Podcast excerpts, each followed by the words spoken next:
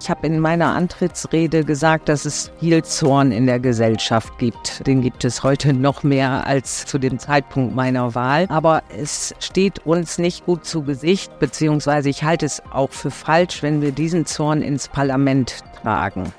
Es gab schon Situationen, wo man gemerkt hat, dass wir uns eingrooven müssen, was die Stimmung im Landtag angeht. Also wie geht man mit gewissen Provokationen um im Landtag? Mittlerweile haben wir, glaube ich, aber eine Situation erreicht in der Demokratie, wo wir unterschiedliche Formate ausprobieren müssen. Auch auf die Gefahr hin, das finde ich nicht schlimm, dass sie scheitern oder dass sie sich als nicht so wirksam, wie man sich das erhofft, zeigen. Ich glaube, dass äh, ja, wir vor einem wirklich entscheidenden Jahr stehen und ich glaube, dass wir es auch zum Guten wenden können. Aber dafür müssen wir uns anstrengen und um nochmal den Bogen zu schlagen, mitunter als äh, demokratische Parteien, äh, als Demokratie auch besser kommunizieren. Politik-Nerds. Ein Podcast vom Politikjournal Rundblick. Hier sind wieder die Politik-Nerds. Mein Name ist Niklas Kleinwächter und bei mir im Podcaststudio des Politikjournals Rundblick sitzt heute die Präsidentin des Niedersächsischen Landtags, Hanna Naber. Herzlich willkommen und schön, dass Sie hier sind. Ja, ein herzliches Moin, Herr Kleinwächter, und vielen Dank für die Einladung.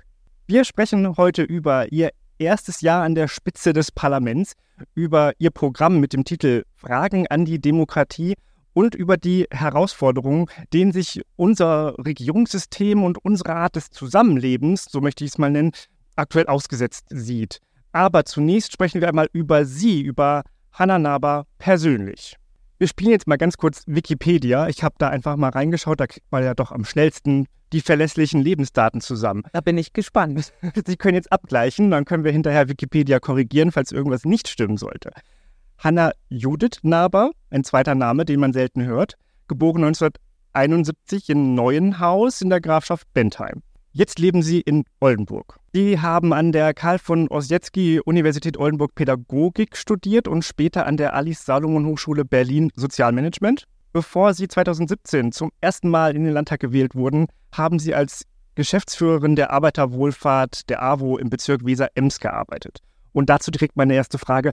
Was macht man denn da so, wenn man ähm, AWO-Geschäftsführerin ist? Als AWO-Geschäftsführerin war ich gemeinsam mit einem Kollegen, später zwei Kollegen, verantwortlich für über 3500 Beschäftigte in unterschiedlichsten Bereichen sozialer Arbeit. Ich sage immer gerne von der Krippe bis zur Bahre. Also wir hatten Regelkindergärten, Sprachheilkindergärten, Familienberatungsstellen, Einrichtungen für Menschen mit Behinderungen, Suchthilfeeinrichtungen, psychiatrische Einrichtungen, Pflegeheime und ähm, ja, die Geschäfte ähm, der Einrichtungen habe ich geführt, ähm, aber die AWO ist halt nicht nur ein soziales Dienstleistungsunternehmen, sondern auch ein Mitgliederverband, ein sozialpolitischer Interessenvertretungsverband.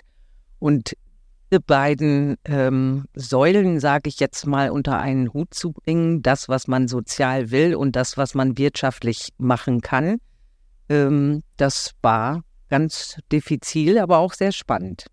Was man sozial will und wirtschaftlich leisten kann, das ist ja beste Voraussetzung für parlamentarische Arbeit, könnte man sagen.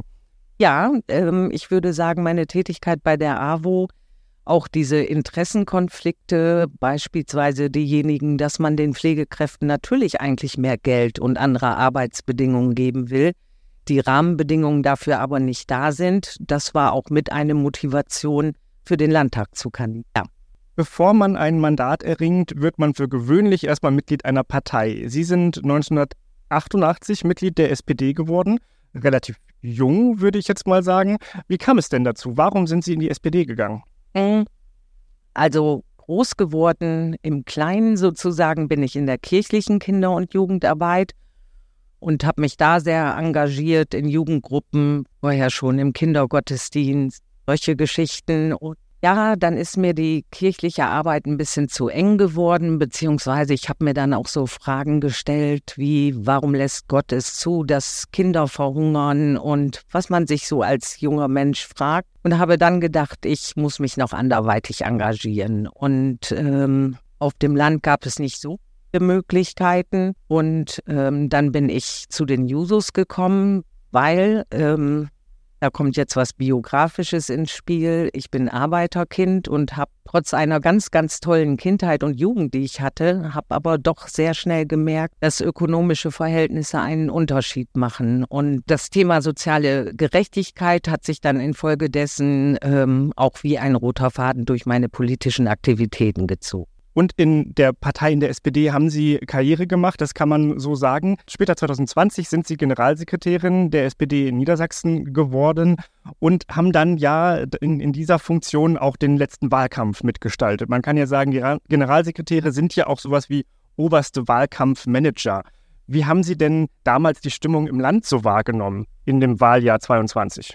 Naja, das war ein Wahlkampf unter nicht einfachen Bedingungen. Ähm, wir haben den Wahlkampf konzipiert, da hatten wir noch eine Pandemie und zwar sehr akut. Also 2020, als ich Generalsekretärin wurde, musste ich im Prinzip alle Kontakte mit den Gliederungen, mit den Genossinnen und Genossen vor Ort virtuell erledigen. Ähm, das macht es nicht unbedingt einfacher. Der Wahlkampf war nicht nur noch von den Folgen der Pandemie geprägt, sondern ähm, dann auch von dem schrecklichen Angriffskrieg Russlands gegen die Ukraine, von steigenden Energiekosten, von drohender Inflation. Also schon in einer Zeit, die geprägt war von Unsicherheiten und, und Sorgen der Menschen. Und ähm, da einen Wahlkampf draufzusetzen, ähm, das war nicht einfach, aber wir haben es ja erfolgreich hinbekommen als SPD.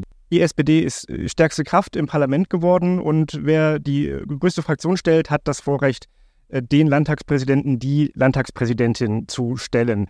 Das sind sie dann geworden, aber wie wird man das denn so im, im Kleinen? Also ist das dann so, dass Sie einen Anruf bekommen haben und Stefan Weil war dran, hat gesagt, hier, wir haben da diesen Posten, äh, ich fände es toll, wenn du das machen würdest. Hast du Lust, das zu machen? Oder wie läuft sowas ab? Es läuft ähm, so ab, dass Stefan Weil als designierter Ministerpräsident äh, während der Koalitionsverhandlungen gemeinsam mit dem Koalitionspartner das Kabinett aufstellt und das Vorschlagsrecht für die Landtagspräsidentin liegt bei der Fraktion. Und insofern habe ich dann den entscheidenden Anruf nicht von Stefan Weil erhalten, sondern vom designierten oder dann schon Fraktionsvorsitzenden Grant Hendrik Tonne. Okay, die, der formal richtige Weg eingehalten.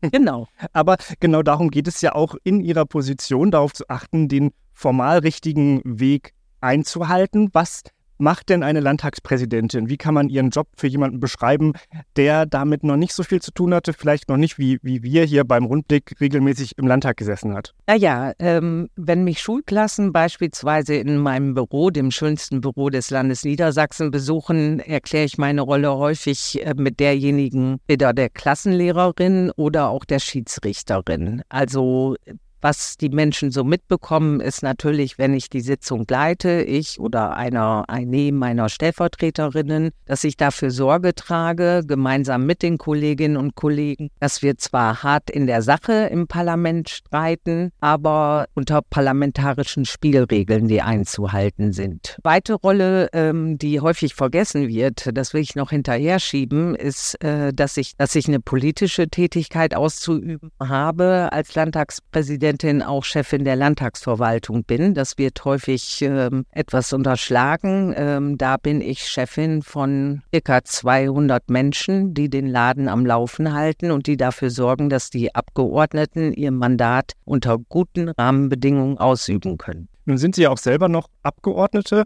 Wie viel Zeit bleibt denn dann dafür noch, dass Sie diese Tätigkeit ausführen, Ihren Wahlkreis repräsentieren oder geht das so ein bisschen, geht das unter die Räder dabei? Ähm, unter die Räder, das äh, wäre vielleicht etwas ähm, zu krass ausgedrückt, ja. ähm, aber es ist schon so, dass natürlich die Tätigkeit in Hannover als Landtagspräsidentin deutlich zeitintensiver ist als diejenige einer in Anführungszeichen normalen Abgeordneten. Das merke ich schon. Also ähm, bin halt häufiger präsent in Hannover, allein auch schon wegen der Tätigkeit der Behördenchefin, so will ich das jetzt mal sagen. Ähm, und deshalb ist es schon diffiziler geworden, beide äh, berechtigten Ansprüche die an die Landtagspräsidentin, aber auch die an die direkt gewählte Abgeordnete im Wahlkreis 63 ähm, unter einen Hut zubringt. Sie haben gerade Ihr das, das schönste Büro Niedersachsens angesprochen. Hier in unserem kleinen Podcast-Studio ist ja eigentlich nur so eine Ecke in der Rundblick-Redaktion, haben wir auch schöne Bilder an der Wand und direkt hinter Ihnen sieht man das Leineschloss. Man sieht Ihr Büro gerade hinter Ihrem Kopf auf den, also an alle, die jetzt zuhören. Man kann sich dann mal ein kleines Bild davon machen, wenn man sich die Bilder von dieser Aufzeichnung anschaut. Da sieht man dann ähm, wie schön dieses Büro ist, direkt an der Leine gelegen mit Blick auf das äh, Leibniz-Ufer. Das ist schon sehr hübsch dort, ja. Ja, und ich lade alle Bürgerinnen und Bürger herzlich ein, das mal in Augenschein zu nehmen. Ich möchte jetzt gerne mit Ihnen über die Höhepunkte und die Tiefpunkte Ihrer bisherigen Amtszeit sprechen, also der, der Situation im Plenarsaal, sage ich mal so, und alles äh, drumherum. Und wenn man in Bewerbungsgesprächen jemanden nach seinen Schwächen fragt, und was wären ja jetzt so die Tiefpunkte, dann versuchen immer alle Schwächen als Stärken zu verkaufen. Und ich wünsche mir, dass wir das hier ein bisschen vermeiden, sondern ganz ehrlich und ernsthaft jetzt darüber reden, was toll war und was nicht so toll war, weil das ja auch etwas aussagt über Parlamentarismus, über die Situation, in der wir sind, bevor wir dann überleiten zu Ihrem Programm, wo es ja um die Gesamtsituation der Demokratie gehen soll. Also was waren denn Ihrer Meinung nach die bisherigen Glanzstücke dieser Legislaturperiode? Was war besonders toll? Besonders toll für mich persönlich, äh, verzeihen Sie mir, dass ich das sage, war natürlich, dass ich überhaupt Landtagspräsidentin geworden bin. Also das ähm, ähm, erfüllt mich immer noch mit großer Dankbarkeit und Demut. Und das hat sich natürlich auch, ähm, da hat mein Handeln auch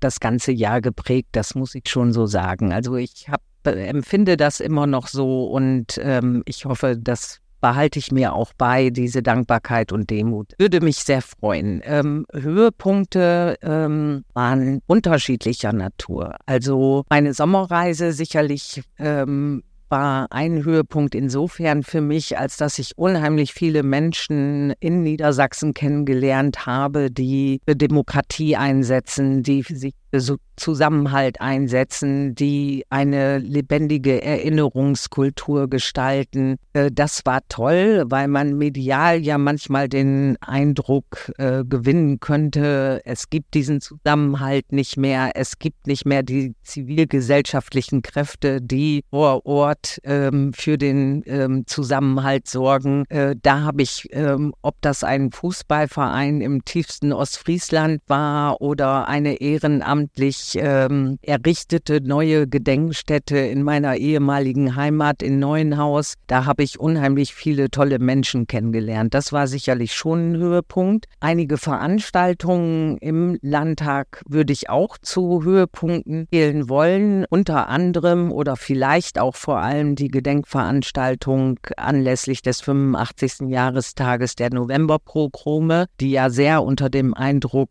äh, des terroristischen Angriffs der Hamas aus Israel stand und ja auch gestaltet wurde durch die Europäische Kantorenvereinigung. Das war sicherlich auch ein sehr bewegender Höhepunkt. Mit einer Rede von Michael Fürst. Ja, mit einer Rede auch von Michael Fürst. Und welche Tage hätten Sie gerne aus Ihrem eigenen oder vielleicht auch dem kollektiven Gedächtnis gestrichen, weil Sie sagen, das war nun das Gegenteil von einer Glanzstunde im Parlament? Also, hm, da fällt es mir schwer, jetzt einen konkreten Tag zu nennen. Also es gab sicherlich Situationen, wir sind ja auch alle neu im Präsidium als Vizepräsidentinnen und Vizepräsidenten, bis auf die Kollegin Meta Jansen-Kutsch. Ähm, es gab schon Situationen, ähm, wo man gemerkt hat, dass wir uns eingrooven müssen, was die Stimmung im Landtag angeht. Also wie geht man mit gewissen Provokationen um im Landtag? Wie man mit möglicherweise populistischen Äußerungen um oder mit äh, unflätigen, sage ich jetzt mal, Zwischenrufen, ähm,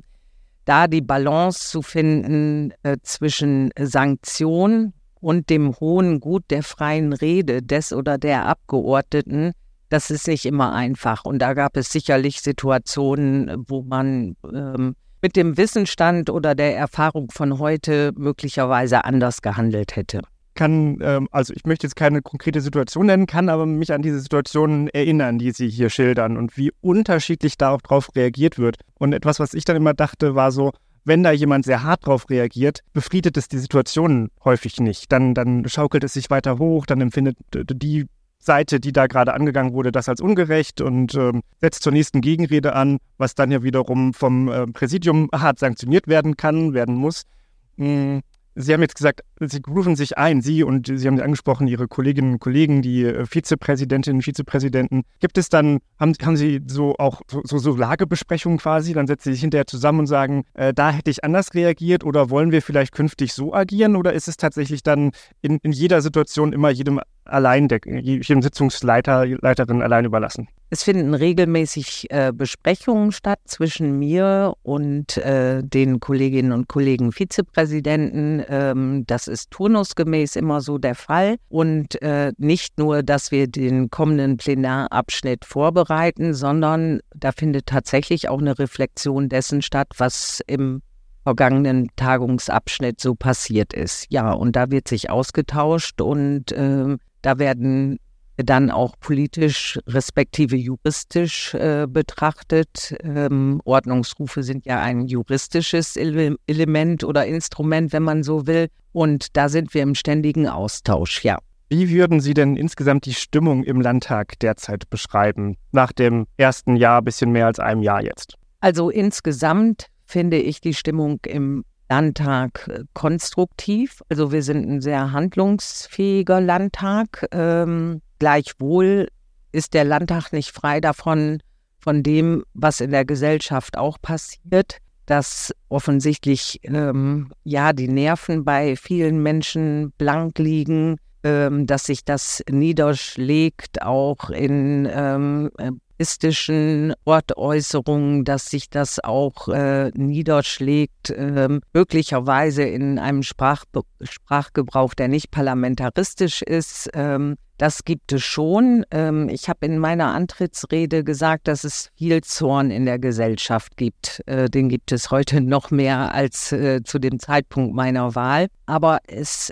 steht uns nicht gut zu Gesicht, beziehungsweise ich halte es auch für falsch, wenn wir diesen Zorn ins Parlament tragen. Also wir sind dafür da, wir sind gewählt. Zorn, der ja häufig auch Ausdruck einer vermeintlichen oder tatsächlichen Ohnmacht ist, in Macht umzuwandeln, Macht ähm, Lösungen zu finden, Macht Dinge zu einem Besseren zu wenden. Das ist unsere Aufgabe. Und ich denke, diesen Zorn auf der Straße, diese Wut ins Parlament zu tragen, halte ich für einen falschen Weg. Ähm, ich will da mal tatsächlich ein, ein Beispiel bemühen. Ähm, bei all dem, was kommunikativ, vielleicht auch handwerklich, möglicherweise politisch beim Heizungsgesetz, ähm, sag es mal, suboptimal möglicherweise gelaufen ist, ist es trotzdem nicht dienlich. Schilder im Parlament hochzuhalten, provozierende Schilder hochzuhalten, keine Heizung ist illegal. Äh, das hilft niemanden der Aktion, sondern das Parlament ist dazu da, all diese Bedenken, ob es nun soziale Bedenken sind, äh, ökonomische Bedenken, Bedenken im Hinblick auf die Wirksamkeit, ähm,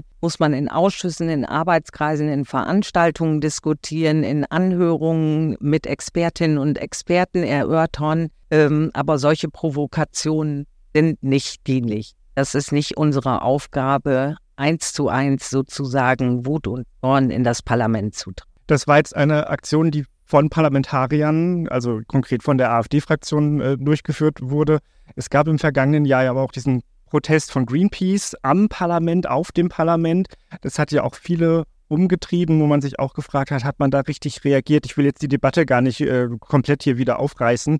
Ähm, haben wir ja auch schon, und da dann auch der Verweis, haben wir im Unblick darüber berichtet, kann man auf unserer Internetseite gerne nochmal nachlesen.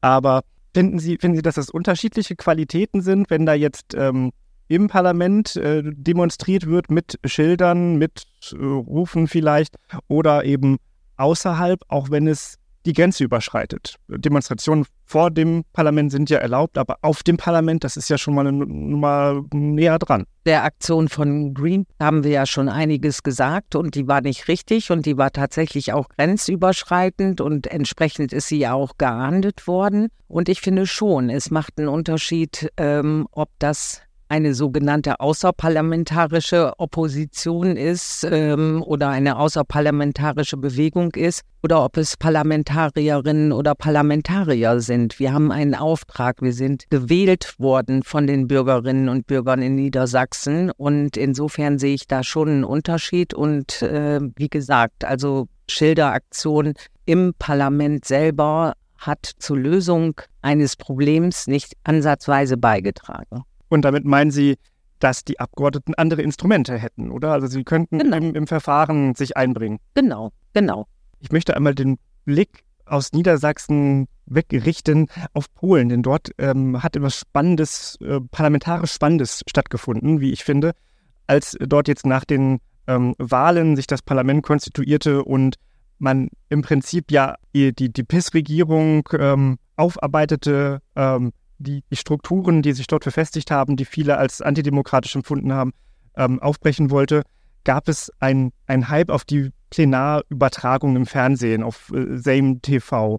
Äh, viele Leute haben sich das angesehen, äh, fast schon ein bisschen wie, wie eine Fernsehshow.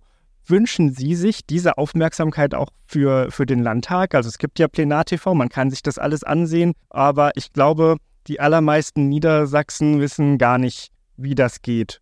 Würden Sie sich das wünschen? Dass wir Landtagssitzungen live streamen, live übertragen, ist ja kein Selbstzweck. Natürlich machen wir das äh, in der Erwartung und in der Hoffnung, dass äh, möglichst viele Menschen ähm, daran partizipieren, daran teilhaben können. Landespolitik ähm, und das, äh, denke ich, liegt Teil auch ohne Schelte betreiben zu wollen an den Medien, läuft oft unter dem Radar. Ähm, das zeigen ja zum Beispiel auch Wahlbeteiligungen, die bei der Bundestagswahl regelmäßig höher sind als äh, bei der Landtagswahl.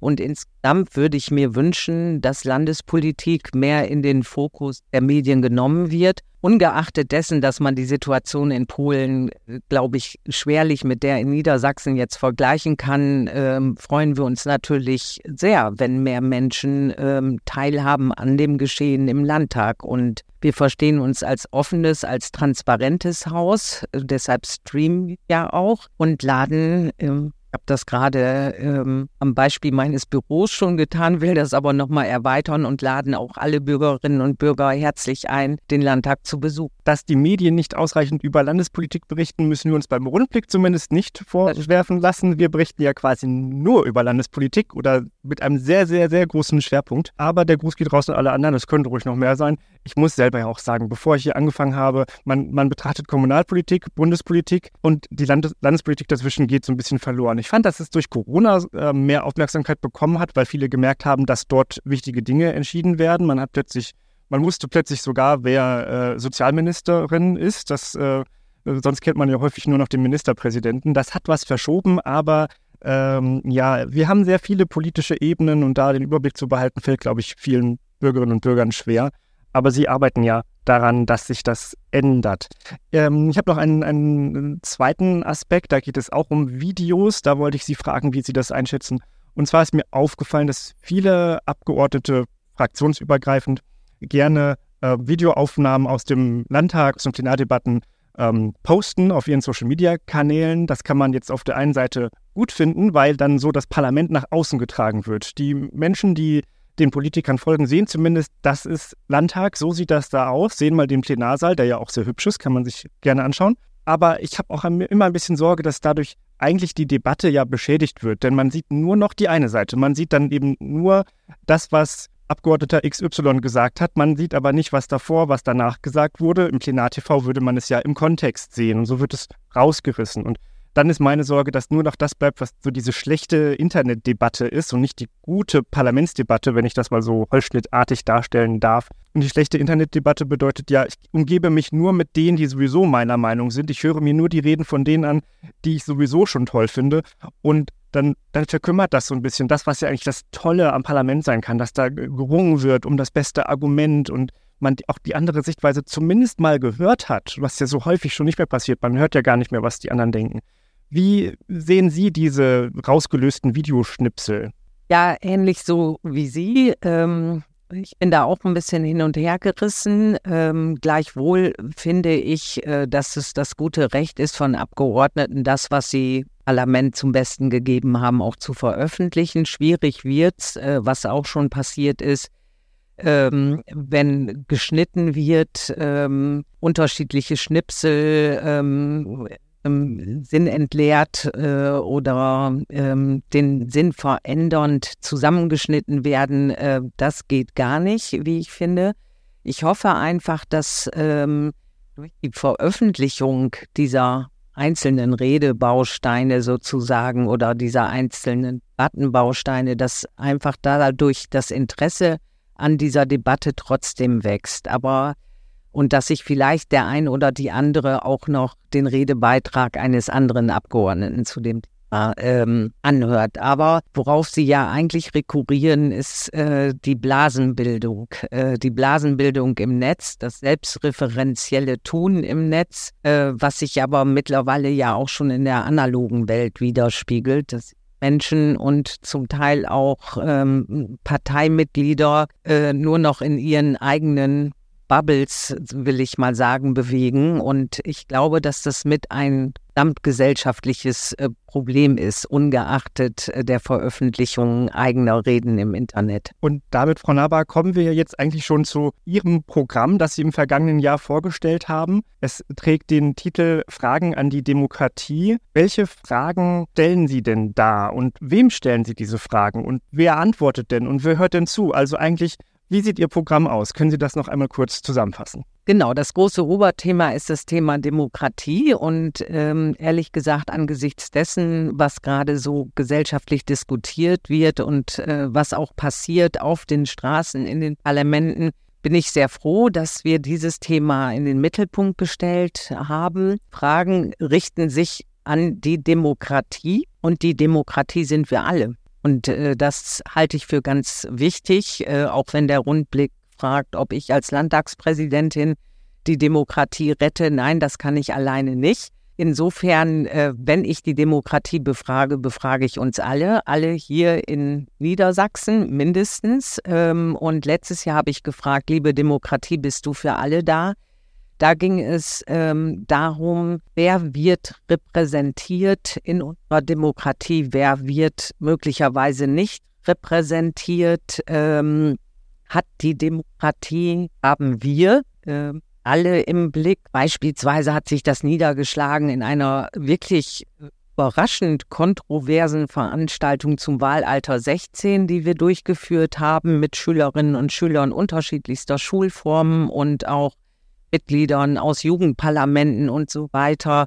Da haben wir einen ganzen Tag auch mit den jugendlichen Sprecherinnen und Sprechern äh, der Fraktion sehr kontrovers äh, um dieses Thema gerungen, sage ich jetzt mal, ob wir das Wahlalter auf 16 auch äh, im Land Niedersachsen denken sollen, verbunden mit der Fragestellung, sind dann junge Menschen, weise fühlen sie sich dann besser repräsentiert? Und gab es da eine Antwort drauf? Also würden Sie sich besser repräsentiert fühlen? Wir blicken vielleicht am Ende auch noch ganz kurz mal auf die Europawahl, die ansteht. Da dürfen jetzt erstmals 16-Jährige wählen. Glauben Sie oder glaubten die Jugendlichen, die teilgenommen haben, dass das vielleicht die Politik verbessert, weil sie besser repräsentiert werden? Also ich persönlich, da mache ich aus meinem Herzen keine Mördergrube, bin Verfechterin des Wahl Wahlalters 16, aber ich war erstaunt. Ähm, ich glaube, das habe ich gerade auch schon so ein bisschen zum Ausdruck gebracht, wie viele junge Menschen doch tatsächlich gegen ein Wahlalter 16 sind, aus ganz unterschiedlichen Gründen.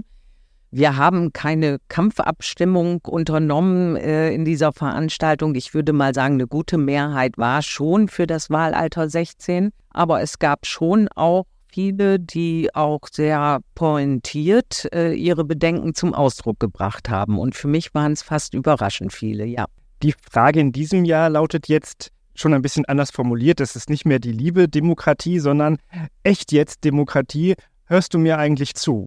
Das ist ja schon mal ein ganz anderer Ton und geht jetzt in eine andere Richtung. Es geht darum, dass sich immer mehr Menschen nicht gehört fühlen, dass man von denen da oben redet, die abgehoben sind, die ähm, das, das Ohr nicht mehr am Bürger haben und nur noch ihr eigenes Ding durchziehen.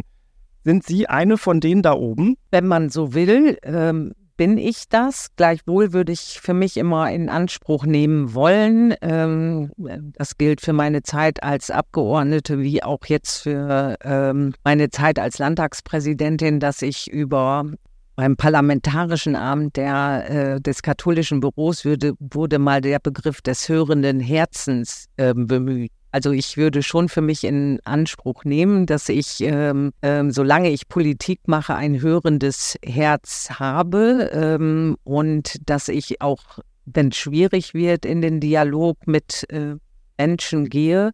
Aber offensichtlich, das zeigen ja auch ähm, viele Proteste, unterschiedliche Proteste ähm, der vergangenen Wochen und Monate, ähm, das Gefühl, gehört zu werden, ähm, bei vielen Menschen nicht mehr präsent. Und die Gründe dafür sind, glaube ich, sehr, sehr vielfältig. Machen wir es mal konkreter.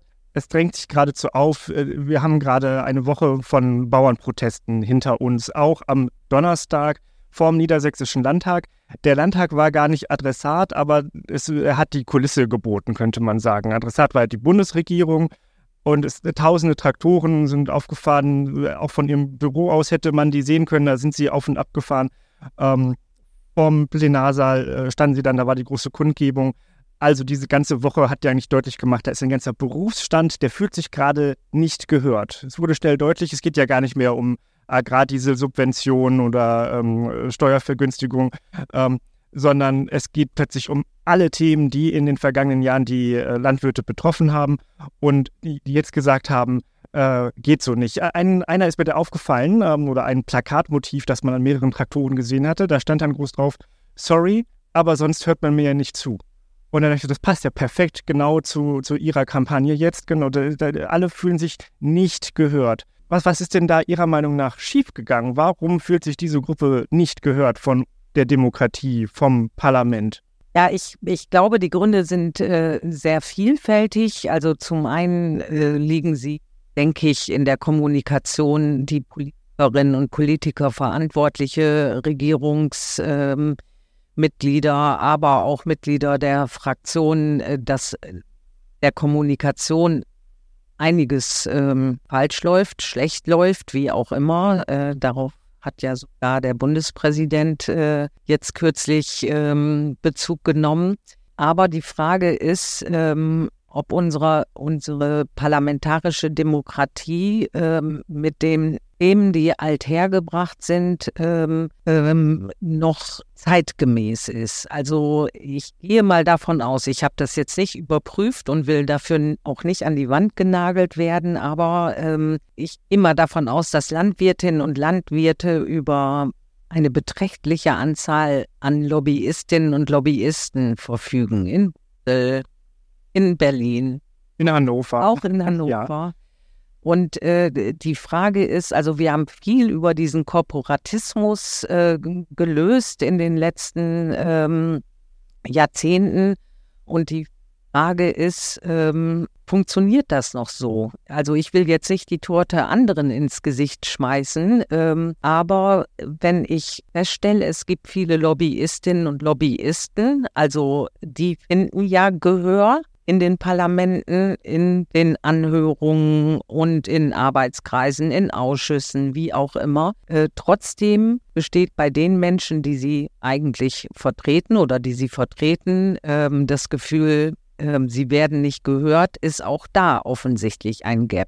Also ich will jetzt nicht ablenken von den Verfehlungen oder äh, von den Schwächen der politischen Kommunikation, aber ich glaube, in diesem ganzen System der Aushandlung von Interessen äh, müssen offensichtlich äh, neue Ansätze, neue äh, Formate der Kommunikation gefunden den Begriff Korporatismus nochmal ganz kurz erklärt. Also es geht ja eigentlich darum, dass neben den Parteien und den ähm, ja, parlamentarischen Strukturen, die wir haben, dass es da oder damit hineinspielend eben Verbände gibt, Berufsstände, die sich organisieren, Interessengruppen, die sich organisieren.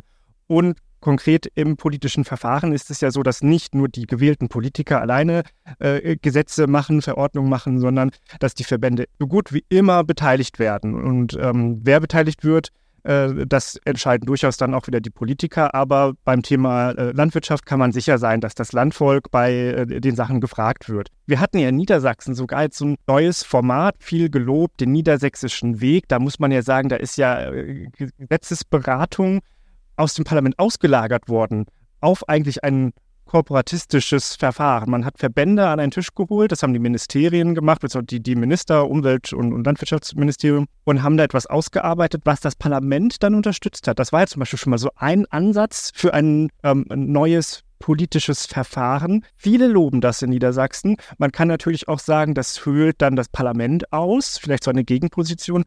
Ähm, wie sehen Sie das? Glauben Sie, dass das so ein Paradebeispiel war für so ein Format, das vielleicht besser funktionieren kann?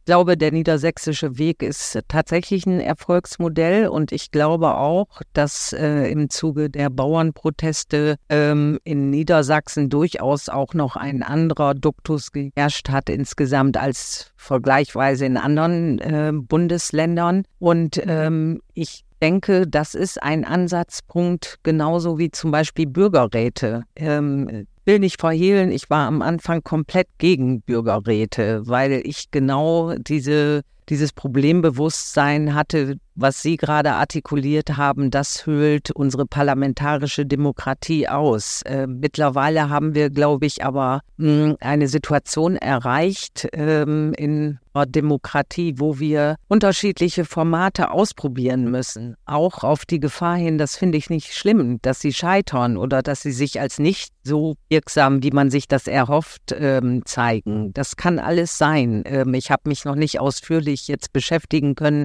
mit den Ergebnissen des Bürgerrates auf Bundesebene. Ähm, das muss man sicherlich mal gut auswerten und auch in den kommenden Wochen und Monaten auswerten, was das für eine Bedeutung hat, was die Ergebnisse für eine Bedeutung haben für den tatsächlichen Parlamentsbetrieb.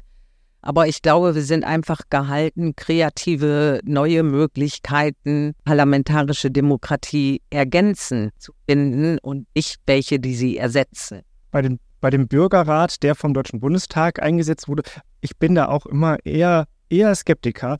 Aber gerade hier ist ja spannend, dass es da um die Agrarthemen, um, um Ernährung geht. Da, wo wir gerade die Proteste auf der Straße haben. Und wenn dann jetzt vielleicht am Ende ein Bürgerratsergebnis rauskommt, das so klug ist, so, so sehr wiedergibt, was die Bürgerinnen und Bürger eigentlich wollen und die Politik das übernimmt, dann hätten wir ja ein Beispiel dafür, wie es funktionieren könnte. Das ist jetzt so der äh, Probe auf Exempel. Genau, äh, genau. Ich glaube, dass wir unterschiedliche Formate ausprobieren müssen, auch und gerade mit Kindern und Jugendlichen. Ganz wichtig ist halt die Selbstwirksamkeit. Also ganz wichtig ist, dass diese Formate dann auch ein Ergebnis erzielen, dass die Menschen, die dort mitmachen, auch merken, ich kann was bewirken. Und ich denke, das, ähm, das ist notwendig. Und ähm, das ist auch damit verbunden, dass man Ergebnisse mitunter zur Kenntnis nehmen muss, beziehungsweise dann mit ihnen arbeiten muss, die einem vielleicht nicht so genehm sind. Ähm, ich kenne das aus, aus Kindergärten, ne, wo dann gesagt wird, ja, wenn die entscheiden, wofür diese Spende ausgegeben wird, dann wünschen die sich womöglich ähm, eine pinke ähm, Spielstätte oder so. Ja, und dann ist die Spielstätte halt pink, wenn das demokratisch entschieden wird in dieser Tageseinrichtung. Ich denke, da müssen wir ein bisschen mutiger werden ähm, und ein bisschen kreativer werden, aber natürlich immer mit dem Selbstbewusstsein einer starken parlamentarischen Demokratie. Jetzt haben wir am Beispiel der Bauern schon über die Gruppen gesprochen, die laut auftreten, schrill auftreten, die kreativ auftreten, die die Traktoren haben, die man also sieht. Dem Demonstrationsformen gibt es ja viele. Wir haben noch die letzte Generation, die sich auf der Straße festklebt. Wir haben jetzt hier in Hannover gerade die Demonstranten ähm, in der Leinemarsch, die nun von der Polizei dort entfernt werden müssen. Aber der Protest war eben erstmal, also es, es gab etwas, es gab Menschen, die sich engagiert haben. Mit denen kann man halt reden oder, oder auch nicht, aber zumindest hat man da Leute, mit denen man ähm, ins Gespräch kommen könnte, die man adressieren könnte. Jetzt gibt es ja aber noch die andere Gruppe derjenigen, die sich vielleicht nicht gehört fühlen, nicht repräsentiert fühlen, die aber nichts mehr sagen, die nur noch zu Hause sitzen, die sagen, ach, hm, die Demokratie tut für mich sowieso nichts, das Parlament tut für mich sowieso nicht. Die sind dann verloren oder aber gehen wählen und wählen dann etwas anderes aus Protest, etwas, was dieses System verändern möchte.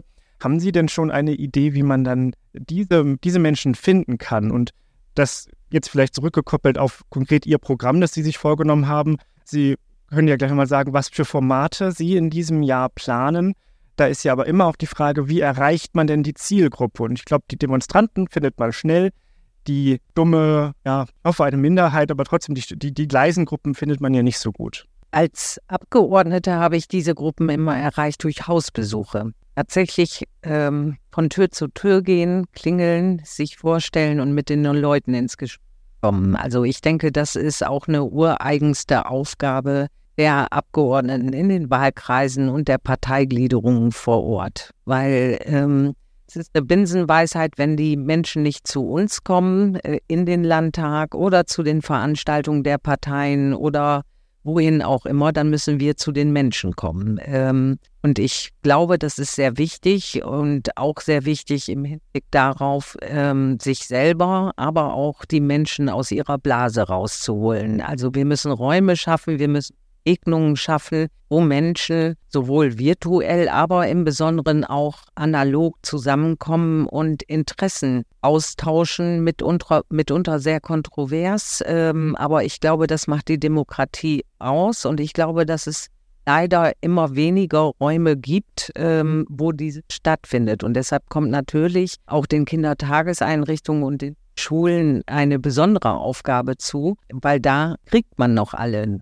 Da kriegt man sie dann womöglich das letzte Mal, bevor sie in keiner Institution mehr zu fassen sind. Was haben Sie denn nun in diesem Jahr vor mit, mit Ihrem Landtagsprogramm? Im vergangenen Jahr haben Sie Veranstaltungen im Landtag gemacht, Sie waren aber auch im Land unterwegs. Ich gehe davon aus, dass es ungefähr so weitergeht. Was können Sie denn schon verraten? Worauf kann man sich in diesem Jahr freuen? Also ich werde wieder eine Sommerreise machen, ähm, werde dann natürlich andere Orte besuchen, als ich das im letzten Jahr getan habe. Das wird aller Voraussicht nach im, eher im Spätsommer sein, dieses Mal Anfang September. Neben den eigenen Formaten und Veranstaltungen, die wir gestalten werden, unter dem Motto Echt jetzt Demokratie, hörst du mir überhaupt zu, haben wir noch ähm, das 75 jährige Jubiläum des Grundgesetzes ähm, zu feiern. Und ich denke, das ist ein sehr schöner Anknüpfungspunkt, diese Demokratiefragen zu stellen. Ähm, es wird unterschiedliche Veranstaltungen geben.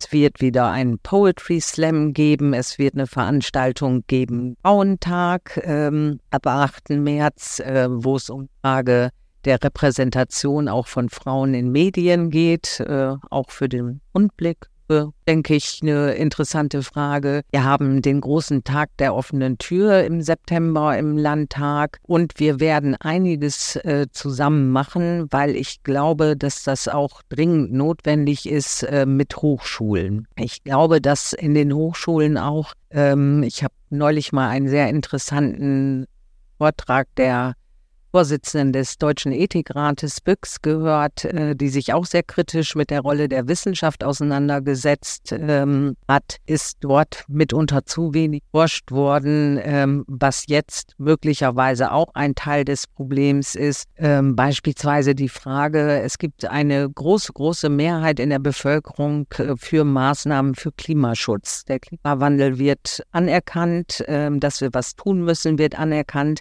Sobald aber eine kleine Maßnahme beschlossen wird, äh, erarbeitet wird, ist die Empörung groß. Ähm, und wie kriegt man dieses, dieses Gap wieder geschlossen? Also dieses Gap zwischen dem, ähm, was eigentlich ähm, Meinung ist, was eigentlich Überzeugung ist und dem, was dafür zu tun. Da scheint mir ein, ein, ein Problem zu sein. Ähm, und ich glaube, dass wir als Politik auch gut beraten sind, äh, aufzuhören zu beschönigen. Ähm, Klimawandel beziehungsweise äh, Maßnahmen gegen den Klimawandel, ja, die sind mit Einschränkungen, die sind möglicherweise mit Verzicht verbunden. Aber uns muss es gelingen, ähm, äh, trotzdem ein positives Zukunftsnarrativ daraus zu machen. Was ist denn schlimm daran, wenn die Luft in Hannover besser ist? Was ist denn schlimm daran, wenn ich mit dem Fahrrad ähm, ähm, sicherer von A nach B fahren kann? Ähm, was ist denn schlimm daran? Ich nehme mal ein ganz anderes Beispiel. Inklusion, Barrierefreiheit die nutzt allen. Die ist auch gut für ältere Menschen äh, beispielsweise. Die ist gut, wenn ich an barrierearme Wohnungen denke, die ist gut für alleinerziehende Elternteile, die mit ihrem Buggy irgendwie klarkommen müssen und so weiter. Ich glaube, dass, dass wir auf der einen Seite äh, Dinge nicht beschönigen müssen, aber auf der anderen Seite auch ihren Mehrwert alle daraus haben, dass wir das äh, als positives Zukunftsnarrativ deutlicher herausstellen müssen. Also Stichwort auch Zuversicht. Zuversicht und auch wieder eine Frage der politischen Kommunikation, wo ja. wir ja anfangs schon waren.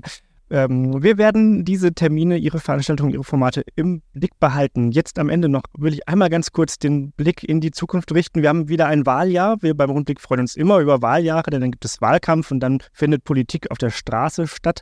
Wir haben als erstes, was uns betreffen wird, die äh, Europawahl. Ähm, später gibt es noch, was uns weniger betreffen wird, aber in Deutschland bewegen wird, äh, drei Landtagswahlen in Ostdeutschland.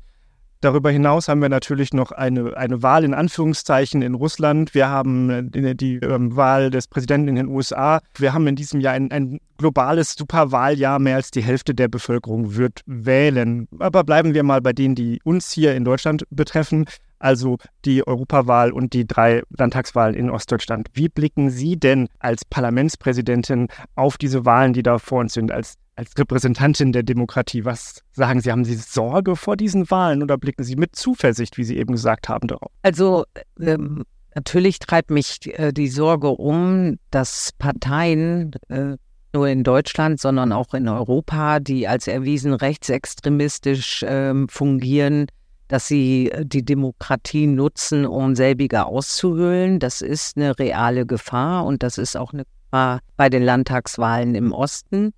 Auf der anderen Seite ähm, habe ich beispielsweise beim IHK-Empfang in Oldenburg letzte Woche ähm, tolle Statements von Unternehmen gehört, wie wichtig ähm, die Europawahl ist, ähm, wie wichtig auch der Wirtschaft ein demokratisches Europa ist. Ähm, und das macht mir wiederum auch ähm, Zuversicht. Also ähm, es ist so beides da, aber nichts äh, kommt von alleine. Und äh, glaube, dass ähm, vor dem Hintergrund äh, der Proteste der letzten Woche ähm, oder der letzten Tage auch, damit meine ich nicht nur die, der Landwirtinnen und Landwirte, sondern auch äh, jetzt die Demonstrationen im Hinblick äh, auf das unsägliche Treffen in Potsdam. Mhm. Ähm, ich glaube, dass äh, ja wir vor einem wirklich entscheidenden Jahr stehen und ich glaube, dass wir es auch zum Guten wenden können. Aber dafür müssen wir uns anstrengen und um nochmal den Bogen zu schlagen, mitunter als äh, demokratische Parteien, äh, als Demokratie auch besser kommunizieren.